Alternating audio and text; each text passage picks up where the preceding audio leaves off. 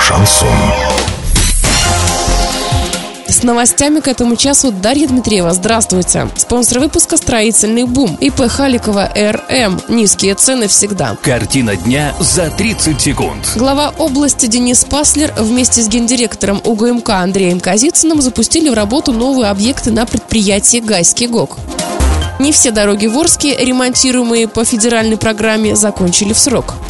Подробнее обо всем. Подробнее обо всем. Глава области Денис Паслер вместе с гендиректором УГМК Андреем Казицыным запустили в работу новые объекты на предприятии «Гайский ГОК». Это главный вентилятор и ствол шахты «Северная вентиляционная номер 2». Мощный вентилятор проветривает горизонты, расположенные на отметке ниже тысячи метров. Ствол шахты был углублен на полкилометра до 1400 метров, и в нем установлены новые подъемные машины. Проведенная реконструкция значительно улучшила улучшит условия труда шахтеров и позволит увеличить производительность труда, отметил Паслер.